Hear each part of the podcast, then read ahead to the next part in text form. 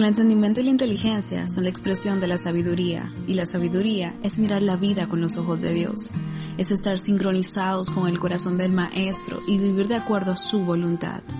La sabiduría nos hace caminar dentro de la visión, nos hace exhalar el perfume de Cristo, es la aplicación adecuada de la instrucción, es la revelación del misterio de la vida que vivir para sí mismos solo trae satisfacción momentánea, mientras que vivir para Dios trae gozo, paz y vida en abundancia.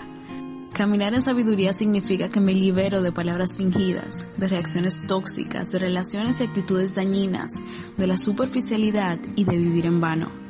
Crecer en sabiduría es progresar en el camino para ser transformada de mi propia naturaleza humana, comprensión humana y reacciones pecaminosas a la virtud e imagen de Cristo.